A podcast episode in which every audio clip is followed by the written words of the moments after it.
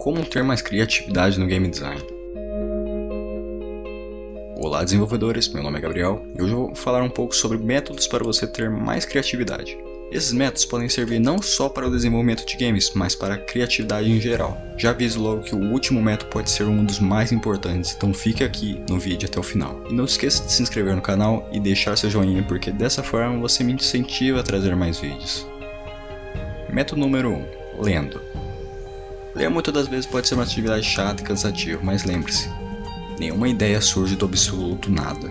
Então, por exemplo, se você quiser ter boas ideias para a narrativa dos seus jogos, pode ser muito útil ler livros com boas narrativas.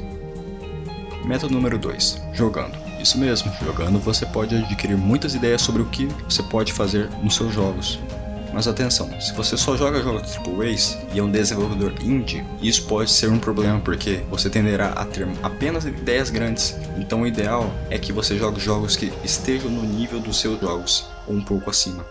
Mas não apenas jogos bons e famosos. Busque jogar jogos ruins também, para que você possa também ter ideias sobre o que você não pode fazer nos seus jogos.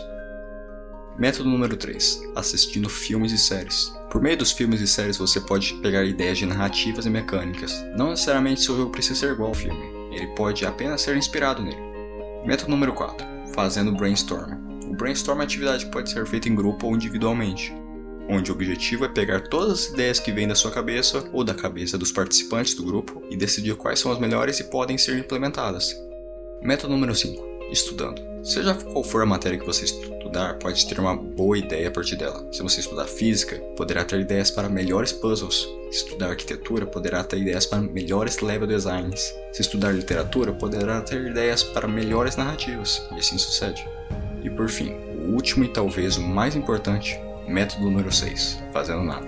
Como assim fazendo nada? Com o mundo digital de hoje em dia, é muito difícil não passarmos nossos dias sem receber muitos estímulos a todo momento, seja por redes sociais, notificações, livros, filmes, música, jogos, etc. Por conta disso, pode ser muito útil e saudável passarmos um tempo todos os dias apenas com nós mesmos, sem estarmos recebendo nenhum estímulo. Dessa forma, a gente consegue acalmar o furacão de pensamentos da nossa cabeça para depois pensarmos de forma mais clara. Estou dizendo isso porque talvez você que está me escutando leia, jogue, assista filmes e séries, faça brainstorms, estude e faça muitas outras coisas mas não tem um tempo para relaxar e essa falta de relaxamento pode estar te impedindo de pensar claramente sobre suas ideias. Para finalizar, se você tem um método diferente dos que eu citei ou tem uma opinião para dar, por favor deixe nos comentários e não se esqueça de se inscrever.